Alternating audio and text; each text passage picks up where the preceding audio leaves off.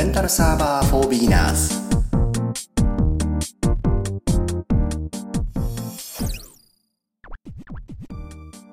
皆さんご機嫌いかがですか？レンタルサーバー for beginners コーヒーです。なかなか言い慣れませんね。思わず電気屋ウォーカーのコーヒーですって言ってしまいそうになりますが。えー、前回第1回目を配信させていただきましたがあいかがでしたでしょうか？おかげさまで iTunes にも無事に登録なりまして現在では iTunes からもレンタルサーバー for beginners で検索していただけるようになっております、えー、これからしばらくの回配信会をかけまして、えー、インストウェブの方で掲載をしておりますマインクラフト設置マニュアルと連動してえー、マインクラフトさくらの VPS を使ってマインクラフトのマルチサーバーを立てるというところまでをご案内していく予定になっておりますが、えー、マインクラフトって一体何ぞやというお話もあると思いますので改めて一度ここで振り返っておきたいなと思っております、えー、マインクラフトというのはいわゆる箱庭ゲームというふうなジャンル分けをされてるんですけどもえ簡単に言えば前回もお話しした通りですがレゴブロックのようなさまざまな種のブロックをですねゲームの中で積み上げていったり組み合わせていったりして、えー、建物を建ててみたり何かあ大きな構造物をね作ってみたりしながら、えー、そういったものを作る楽しみとそれからまあ、えー、冒険というか、えいろんなさまざまなこともできますので、え冒険をしてみたり、えコミュニケーションをしてみたりというようなことをして遊ぶゲームでございます。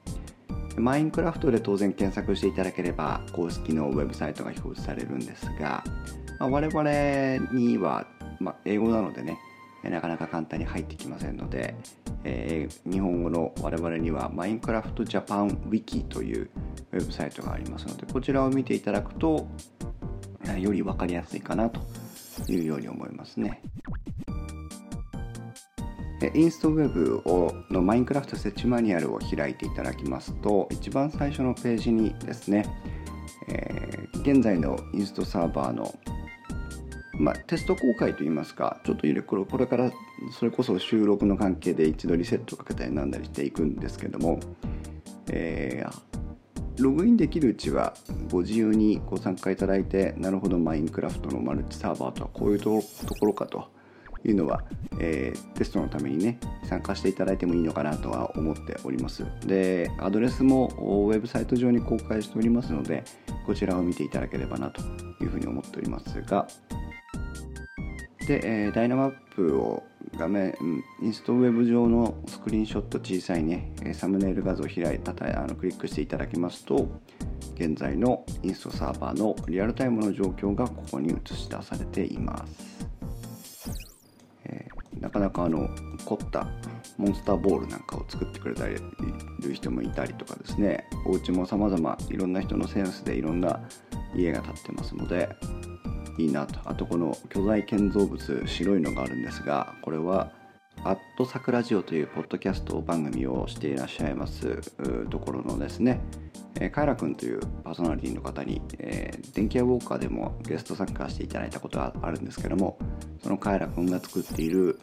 えー、某宝塚大劇場ですねこれね。でもいいのかな。まあそんなところでございます。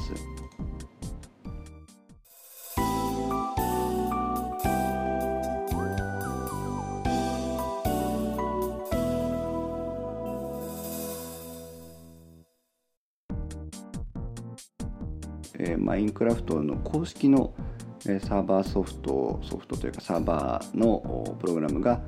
えー、ありましてそちらそれをバニラと通常バニラと呼ぶらしいんですけども、まあ、真っさらなのでね真っ白なのでバニラっていうことだと思うんですがその他にも、えー、有志の方が開発している、えー、改造版なんですけどもいうのもあります。でこちらの改造版も半ばあ公式からこう公認を受けてるというか特に規制が入るわけでもないので、えー、マインクラフトの本家版があってそしてそういう改造プログラムがあって改造プログラムの方とかプラグインで、えー、開発されたものがまた公式のプログラムに反映されていくとフィードバックされていくというようなサイクルを今のところは辿っております。でマインクラフトジャパンウィキのですね、えアップデート予定という基本事項という中にあります。アップデート予定と。いうところを開いていただきますと、えー、これは本家の状況情報になるんですけども、えー、いついつこういうアップデートをしていく予定ですよというのが簡単に翻訳されてこちらに掲載されています。でこのマインクラフトはこういって、えー、今まさに開発を続けているプログラムゲームでして、えー、新しい要素がどんどん入ってくるんですね。これがまた楽しみかなというところであります。でえー、ただで遊べるんかいっていう話になってくるんですけどもサーバーを立てる段にまあ要はサーバーソフトについては、えー、購入する必要はありません。ダウンロードすることができます。どなたでも。ただし、えーと、遊ぶためには、えー、アカウントというかねあのゲーム自体は購入しなくてはならないのでそちらの購入が必要になってきます。アカウントの登録は無料なんですけどもね、えーそのゲームで接続するためのゲームのソフト自体は購入という形になります。で、えー、と今おいくらなのかなと思って見てるんですが公式ページからですね購入を進んでいただきますと金額が出てくるんですけども現在は19.95ユーロになっています。で、今ユーロといったんでお気継ぎの方もいらっしゃると思うんですが当然ですけども海外のソフトウェアを購入しなくてはなりません。で、えー、と支払いの方法なんですけども PayPal という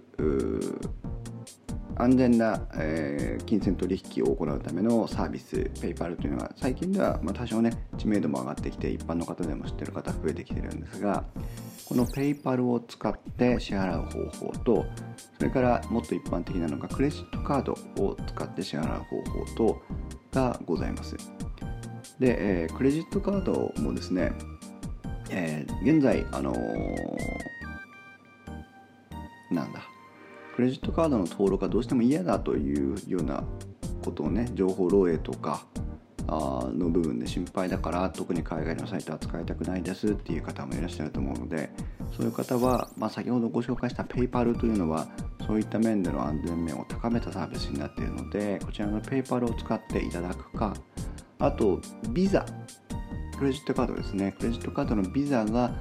提供している V プリカというサービスがあります。コンビニなどで購入できるプリペイドタイプのネットマネーといいますか、えー、インターネットの中だけで使えるお金になっています。でこれが、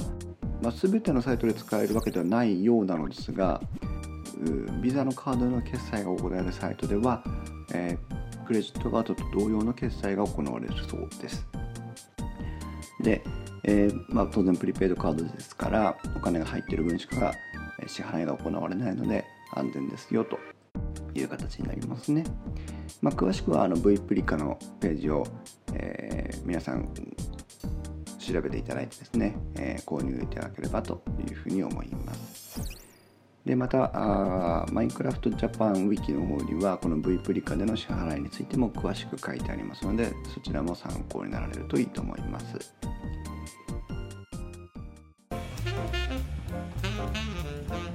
電気屋ウォーカーはパソコンカメラ携帯電話家電オーディオなど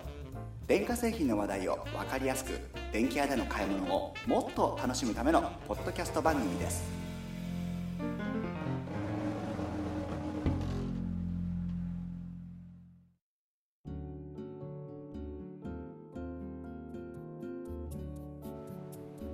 で、えー、本日第2回目になりますが今日は、えー、WinSCP の導入と公開鍵暗号の設置までをやっていきたいと思います。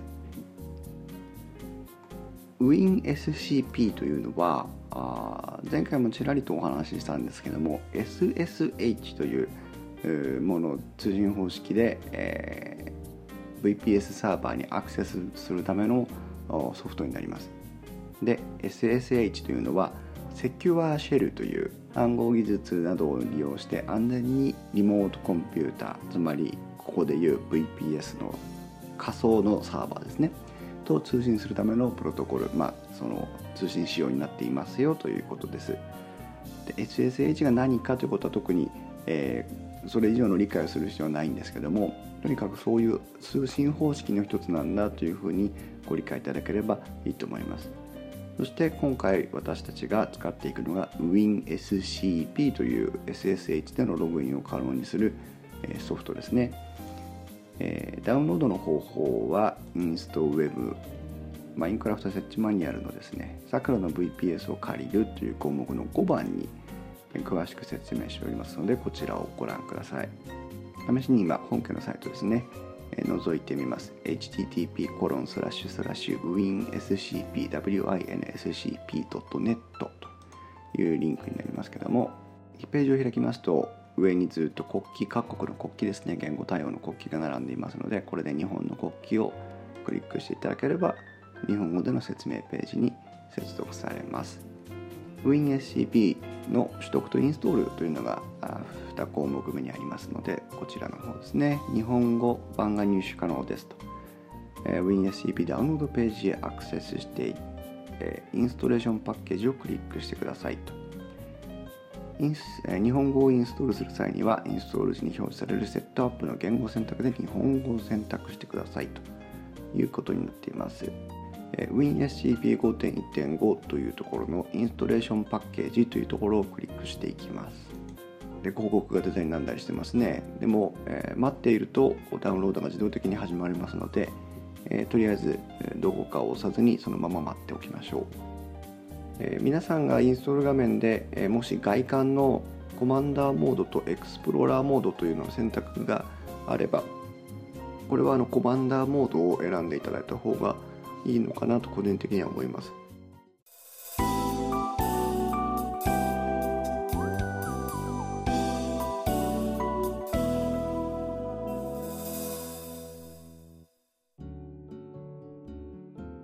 はい、えー、WinSCP はそれでインストールが完了しました。で、えー、現在の状況を確認しますと、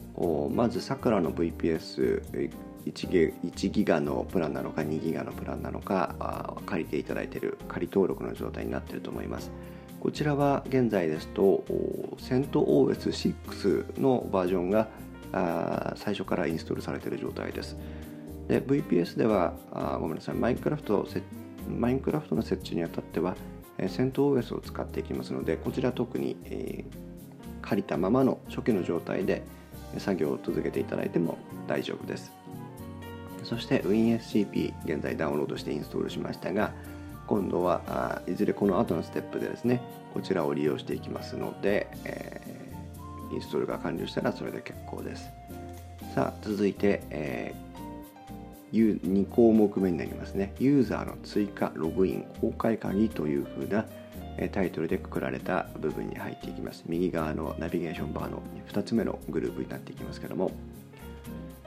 えまずユーザーの追加というのをやっていきますがあそれでは皆さんレンタルサーバーの VPS コントロールパネルを開いていきましょう、え、画面を見られる方はユーザー追加ログイン公開鍵のグループの中にある1番目のページユーザー管理追加と設定のところを開いて合わせてご覧ください。さあ、えー、桜インターネットを開いていただきますと普通のページですね、え、上の方にサービス情報サポート情報企業情報、採用情報とあって、その次、会員メニュー、ログインというメニューがありますので、こちらをクリックします。そうしますと、えログインが求められる場合は、現在発行されている会員 ID、えローマ字3文字と数字の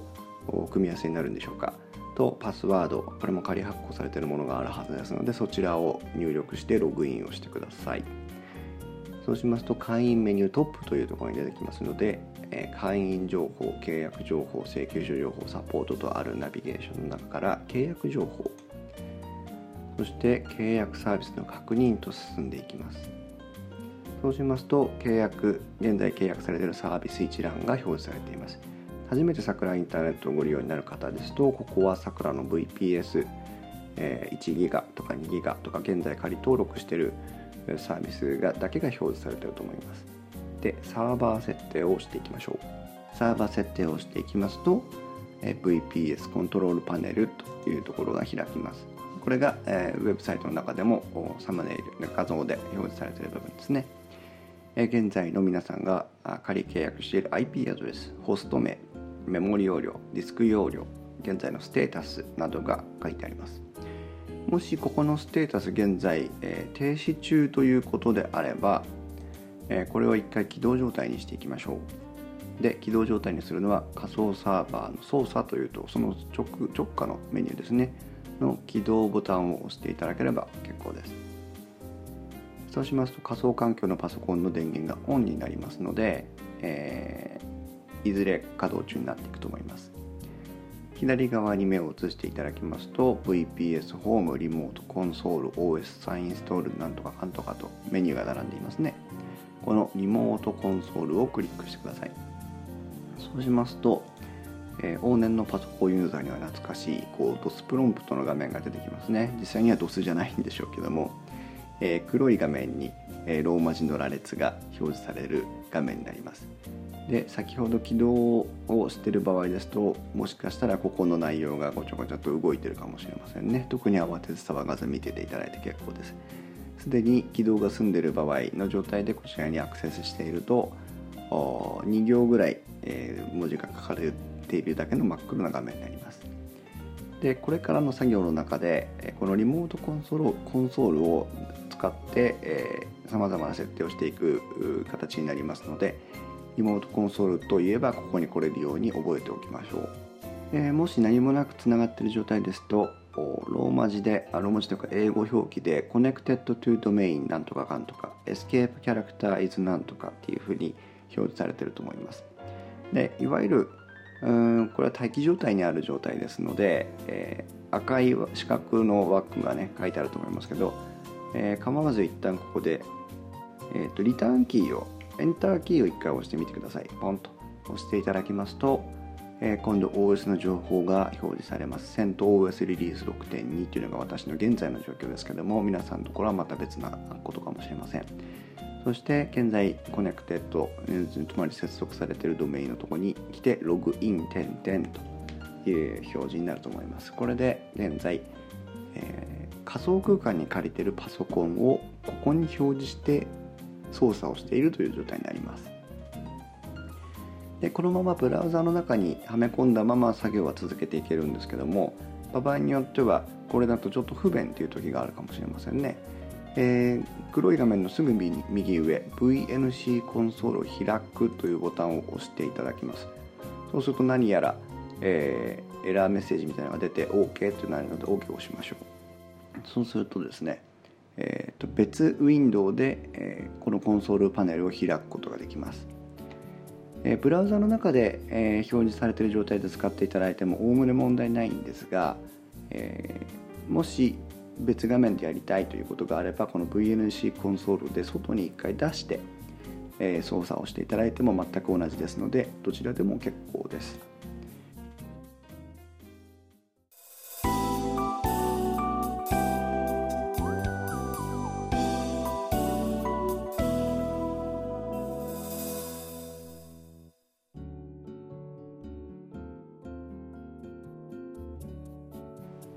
で、えー、最初にですねまずは一番最初に、えー、ルートという権限が与えられています。このルートというのは、えー、バーチャルパーソナルサーバーの中で一番力のあるログインアカウントです。Windows でいうとこの管理者アドミニストレーターみたいなもんですね。でこれは仮登録のメールに詳細が書いてありますのでまずはルートで、えー、ログインをしてみましょう。でこの黒い画面なんとかかんとかログインという状態になっておりますのでこれはログインするアカウント名を入力してくださいねという待機状態ですのでここで ROOT ルートと入力してエンターキーを押します。そうすると画面にはパスワードと表示されて待機状態になりますので、えー、こちらは仮登録の初期パスワードが書かれていると思いますのでそのパスワードを入力してエンターを押してみます。私はすでにパスワードを変更しているのでと長いやつですね、えー、入力をしていきます。そうすると無事にログオンログインができると、えー、最終ログインの情報ですとか場合によっては表示されるかもしれませんね。桜インターネットバーチャルプライベートサーバーサービスというふうに表示された後一番最後の行にルートアットマークドメイン名、えー、でうにょにょっとチルダーがついてカッコがあってシャープという状態になります。これで皆さんはルートという権限で今この VPS サーバーにログインをしているという状態になりますね。ここまでよろしいでしょうか。そうしましたら続いてルートのパスワードを変更します。この後も何回か話には出てくるんですけどもルートというのは大変強力な権限です。このルートが、えー、間違っても不正アクセスされたりとかですねしないように注意をしなくてはいけません。そこでパスワードなども早速変更していくということですね。パスワードの変更は PASSWD パスワードですよね。パス WD というふうに入力してエンターそうすると Changing Password for User Root New Password という表示になります。これは現在ログインしているルートというユーザーのパスワードを変更します。で新しいパスワードを入力してくださいという表示になりますね、まあ、これは任意で結構ですのでできるだけ、えー、ローマ字と数字などを組み合わせた長いパスワードを入力してください。まあ、あとは設定終わってからより強固なパスワードに変更するということもできますので作業のしやすい覚えやすい単語の組み合わせのようなねパスワードでもいいのかなと思います。それぞれ入力してください。再度入力確認入力のことになりますのでもう一度同じパスワードを入力していただいてエンターで成功すれば OK です。忘れないように紙でどっかにメモをしておいてください。ユーザーの追加の仕方そしてユーザーのパスワードの変更の仕方もやっていきましょう。ここでは仮に、えー、ゴンベというユーザーを追加してパスワードを7しのに設定していきたいと思います。USERADD ユーザーアドユーザーを超えますよという命令になります。ユーザーアドの後にスペースを入れて、ゴンベと入力してみます。そのままエンターそうすると何事もなかったように開業されます。これで実はユーザーのゴンベが、もう登録されている状態になります。続いてパスワードを変えていきましょう。同じようにパスワードなので PASSWD と入れた後スペースを打って先ほどのゴンベと入れます。先ほどルートのパスワードを変えた時はパス PASSWD だけでエンターを押しましたが今度はルートの状態からゴンベさんのパスワードを変更したいので PASSWD スペースゴンベというふうに移っていきます。エンターを押しますと Changing Password for User ゴンベと表示されると思いますね。先ほどと先ほどはここがゴンベじゃなくてルートだったわけです。でゴンベさんのパスワードを変更していきます。まあ新しいパスワードを与えてるわけなんですが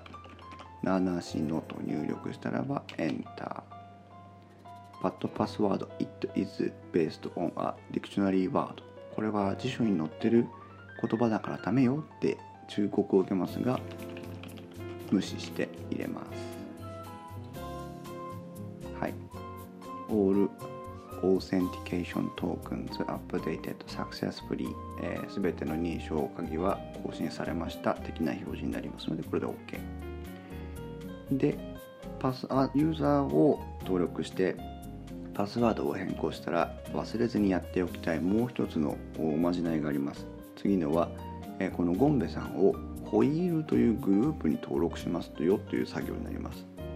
USER MOD user modification というふうになりますがスペースをしてハイフン大文字の G スペースをして WHEEL ホイールスペースをしてゴンベとなります。エンターまだ何事もなかったように終わります。これは後から出てくるんですけども wheel というグループに対して、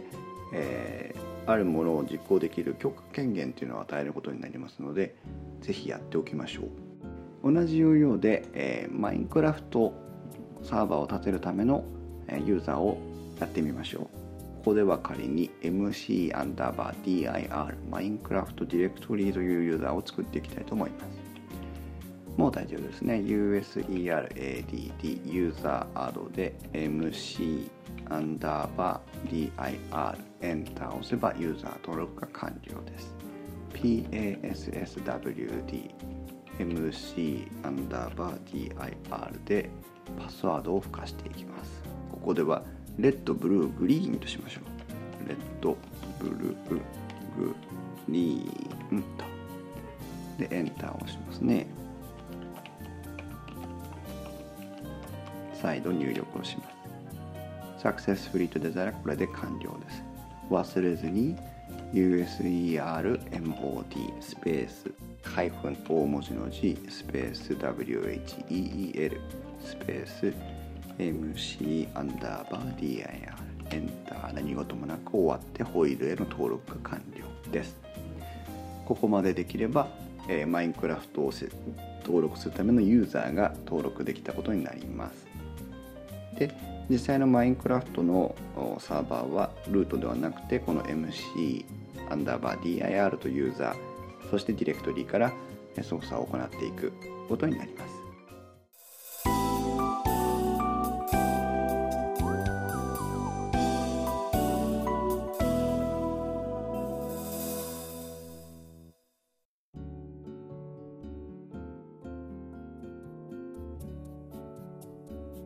さあ次の、えー、マインクラフト設置マニュアルも次のページに進んでいきます。ユーザー追加ログイン公開鍵グループの中の2番。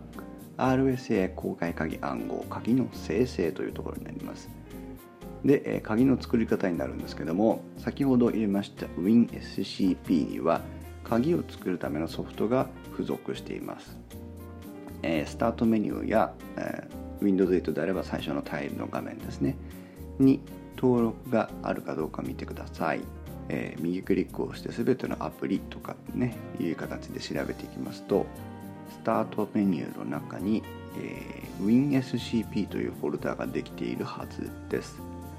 そしてこの WinSCP の中に、えー、PUTTYGEN プティジェネレーターというソフトがありますので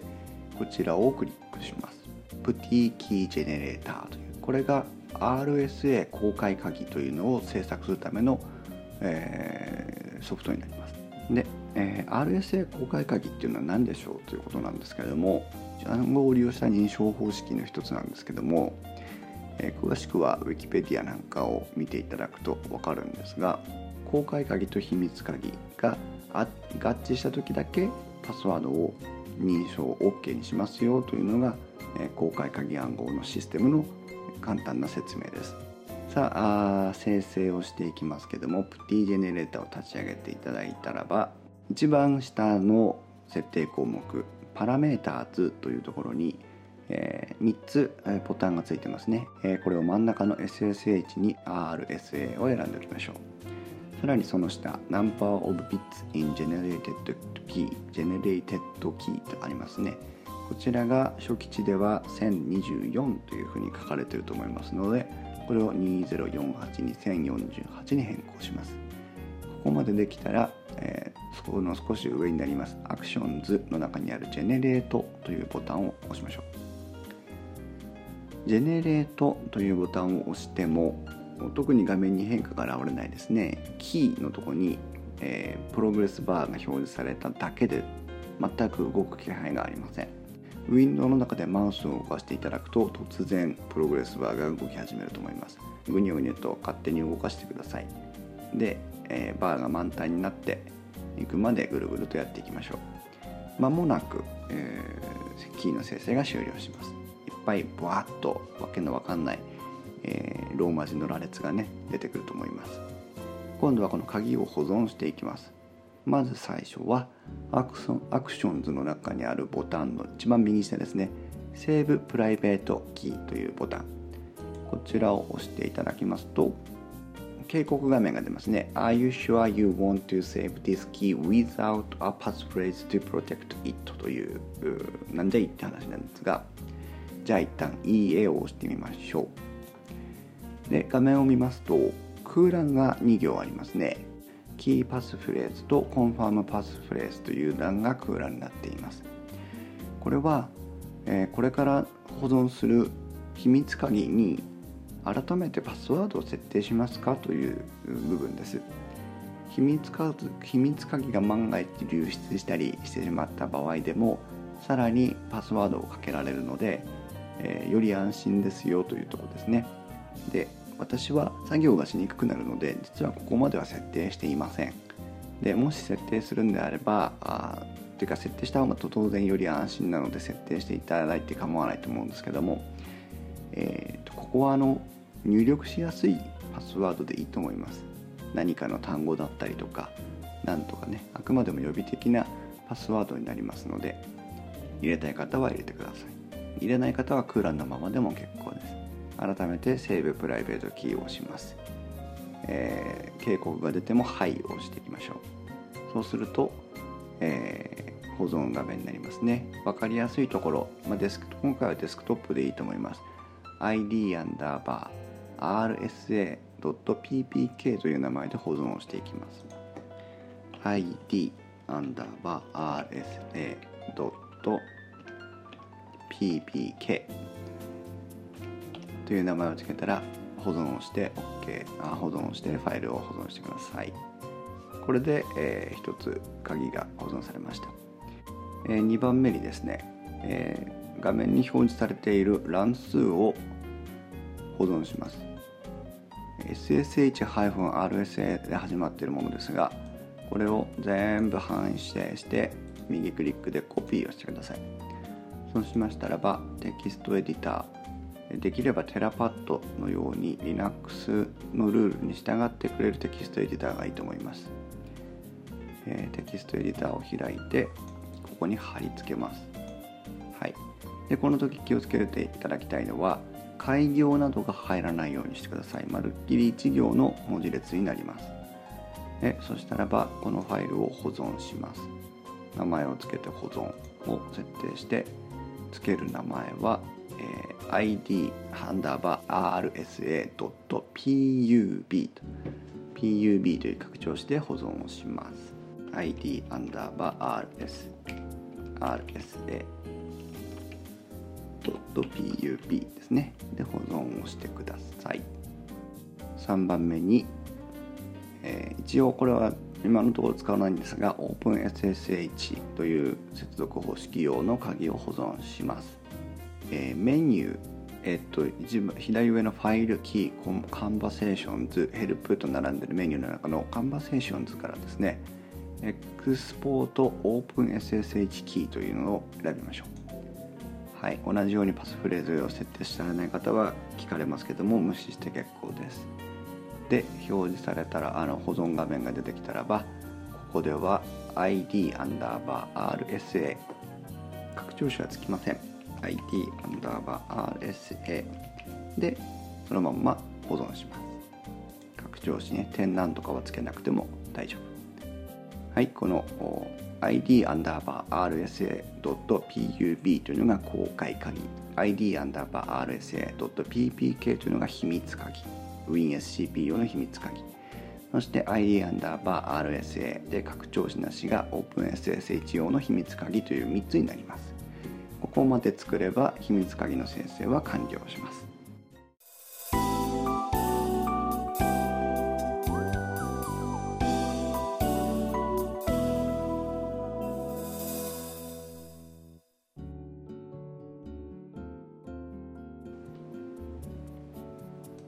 さあ次のページに行きますね、えー、3項目目 RSA 公開鍵暗号の設置を行っていきます。キージェネレーターは閉じていただいて結構です。改めて WinSCP を立ち上げてください。でログインというね画面になります。ここでログイン情報を入力していきますがあ今のところ皆さんは何もない状態になっていますので、えーですね一度ルートでログインをしてみましょう。で、えー、新規を押していただいてホスト名のところには、えー、IP アドレスを入力します、えー、数字の2桁か3桁の区切りで、えー、仮登録のメールに書いてありますけども、えー、12.345.678点みたいなね感じのがあります。ホスト名はその数字を入れます。ポート番号は標準で22というふうに書いてあると思うんですが現在はこの22のままで結構です。ユーザー名はルート ROOT パスワードは先ほど入力した変更したパスワードありましたね。あのパスワードをここに入力してください。その下秘密鍵というふうなのがありますが現在はこの秘密鍵は空欄のままで結構です。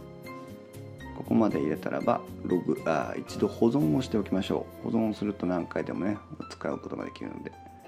で保存をしたらば名前を付けろと言われるので保存しますね。で、えー、そうすると最初のログインの画面に現在保存したものがあると思いますのでそちらを選択してログインをします。無事にログインできると思います。でまずはこのルートに、えー、公開鍵を設置していってみましょう、えー、ルートのですね左側には今何でしょう標準だとマイドキュメントかなが表示されてるかと思います。左側がローカルつまり皆さんのパソコンのデータの内容が出ています。右側がリモートバーチャルパーソナルサーバーにつながっているはずです。えー、っとなんか点で始まるファイルがいくつか並んでますね、えー、あんまりこの辺は触らないようにしましょう。で、えー、最初にここに新しいディレクトリを作ります。でどのように作るかと言いますとここで右クリックをしていただいて新規からディレクトリを押しますで新しいフォルダ名がありますのでここで 10ssh と入力します。10ssh というのがあ先ほどねありましたセキュアシェルログインのための鍵を置く場所になります。でその下にパーミッションの設定というのがありますね、えー、バーチャルパーソナルサーバーではというかこのセント OS ではですねこうパーミッションの設定というのが細かく必要になっていきます。で、えー、これチェックしてこれチェックしないでってめんどくさいので発信数というところ8桁の進む数字ですね。発信数のところに0700と入力します。これで OK を押していただければフォルダができます。できたフォルダ一応もう一回クリックをしていただいてプロパティを開いて右クリックでプロパティを開いてみてください。ここでグループ所有者そして先ほど設定したパーミッションが表示されていると思います。グループも所有者もルートですね。でパーミッションが007あ0700というふうになっていますね。これで OK です。でこれをルートでなければ他の人が入れば当然ですけどもゴンベならゴンベ MC アンダーバー DIR なら MC アンダーバー DIR でここがなっていきます。SSH のフォルダをダブルクリックしてここに入っていきましょう。さあ今度はここに鍵を設置します。こう、えー、設置する鍵は公開鍵ですので先ほど作ったファイルの中の id アンダーバー rsa.pub パブリックという拡張して保存した鍵を使います、え、WinSCP の左側の画面から、え、上に行ったり下に行ったりとにかく先ほどね保存したファイルを探しに行きます。デスクトップにあると思いますのでデスクトップを探していただくと id_rsa.pub というファイルがあると思いますのでこれを単純に左から右にドラッグドロップ。で設置をしたらば、えー、今度その id アンダーバー rsa.pub というファイルのファイル名を変更します。右クリックをして名前の変更をします。authorized keys というファイル名、拡張子はつきません。に変更をしてください。この authorized keys というのが公開鍵のことになります。右クリックをしてプロパティでパーミッションの設定。こちらは0600 0600になります。ここまで OK でしょうか。これで、えー、ルートに対して公開鍵を設置することができました。意外と簡単ですね。では改めて WinSCP に戻っていただいて今度は公開鍵でのログインに挑戦してみましょう。と今 WinSCP が開いている状態なので一度メニューローカルマークファイルコマンドセッションの欄がセッションから切断というところを選んでいただきますと切れます。切れるというかログイン画面が出ます。そして先ほど保存していた、ログインのところをクリックして編集としてみましょう。はい。ホスト名ポート番号ルートが入った状態の画面が開きます。今度は秘密鍵のところを右側にファイルを選択するためのアイコンがありますのでクリックしてください。クリックしたらば今度は先ほど作っていた IDRSA の今度は PPK という、えー、ファイルを選択して OK にします。できたら保存をしてください。保存をしたらばログインをしてみましょう。これでログインができるようになるはずです。大丈夫でしょうか？できましたでしょうかね、えー、ここでログインができたらばあ先ほどはもうパスワードではなくて公開鍵でログインができたことになります。では今度は、えー、MC アンダーバー DIR で、えー、公開鍵を設置してみましょう、えー、こちらもですね新しいログインのファイルを作りますけどもホスト名ポート番号は一緒。ルートあユーザー名がルートから MC アンダーバー DIR になります。まだ公開鍵はアップされてませんのでこう秘密鍵はなし。パスワードは MC アンダーバー TIR に設定したレッドブルーグリーンと入力して一度保存をしておきます。保存ができたらばログインしてみましょう。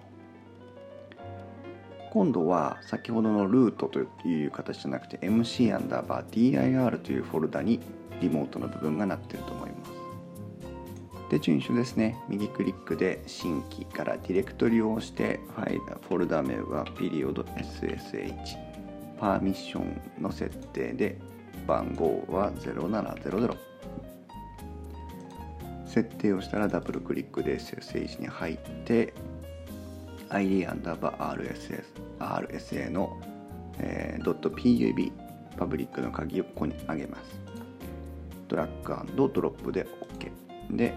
えー、右クリックをして名前の変更。名前はオーソライズドキーズと入力していただいて OK 今度は右クリックをしてプロパティからパーミッションを0600番。この時のグループと所有者は MC アンダーバー DIR になっていると思います。そのままで結構です。OK にしていただいたらセッションから切断。先ほど保存した MCDIR のログイン情報をクリックして編集。今度はパスワードではなくて秘密鍵を押します。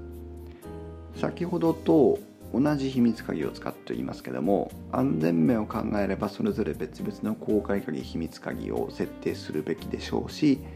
別々の公開鍵秘密鍵を設定することができます。その時は ID アンダーバー RSA じゃなくてそれぞれのね任意の名前を付けていただいて結構です。ポイントなのは PPK なのか PUB なのかっていうことだけなのでえー、任意の名前を決めていただいても結構です。でそれぞれ MCDIR だったら MCDIR 用ゴンベ用だったらゴンベ用の公開鍵秘密鍵を作って設定する。手順はまるっきり一緒になります。今回はあもうね簡単に同じ鍵を使っていきますんで、えー、設定したら保存してログインをしてみましょう。無事にログインできればこちらも OK 必要であればゴンベさんにも設定をしておいてください。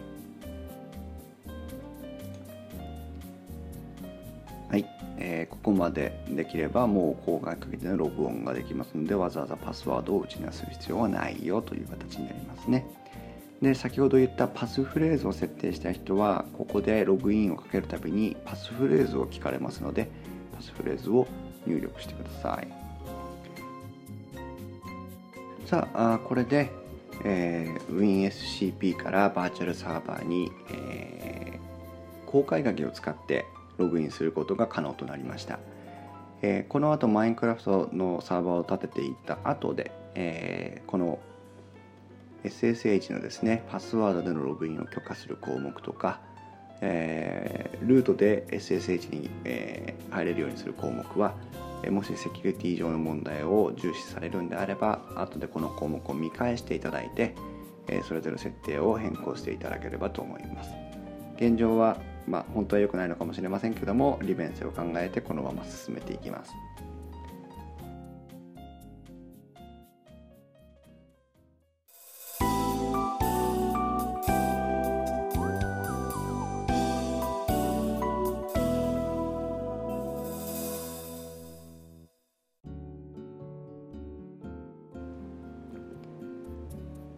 はいちょっと長くなりましたけども丁寧に説明していきましたけどもここまでで RSA, RSA 公開鍵の暗号の設定終わりました。続いては次回になりますけども、えー、今度は実際にプログラムを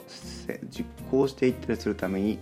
必要な初期設定を行っていきたいと思います、えー、長い間大変お疲れ様でした、えー、レンタルサーバー4 b ギ n では皆様からのお便りとかご質問をお待ちしています。内容を聞いてみてあるいはウェブサイトを見てみて、え、ここがわからなかったよとかあるいは万が一ここが間違っていたなんていう情報があれば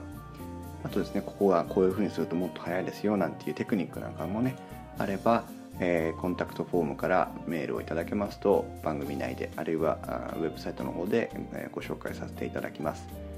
ウェブサイトは www.inst-web.com inst-web.com あるいはカタカナでインストと検索していただいても出てくると思いますそれでは今日はここまでとしたいと思います。また次回もよろしくお願いします。さようなら。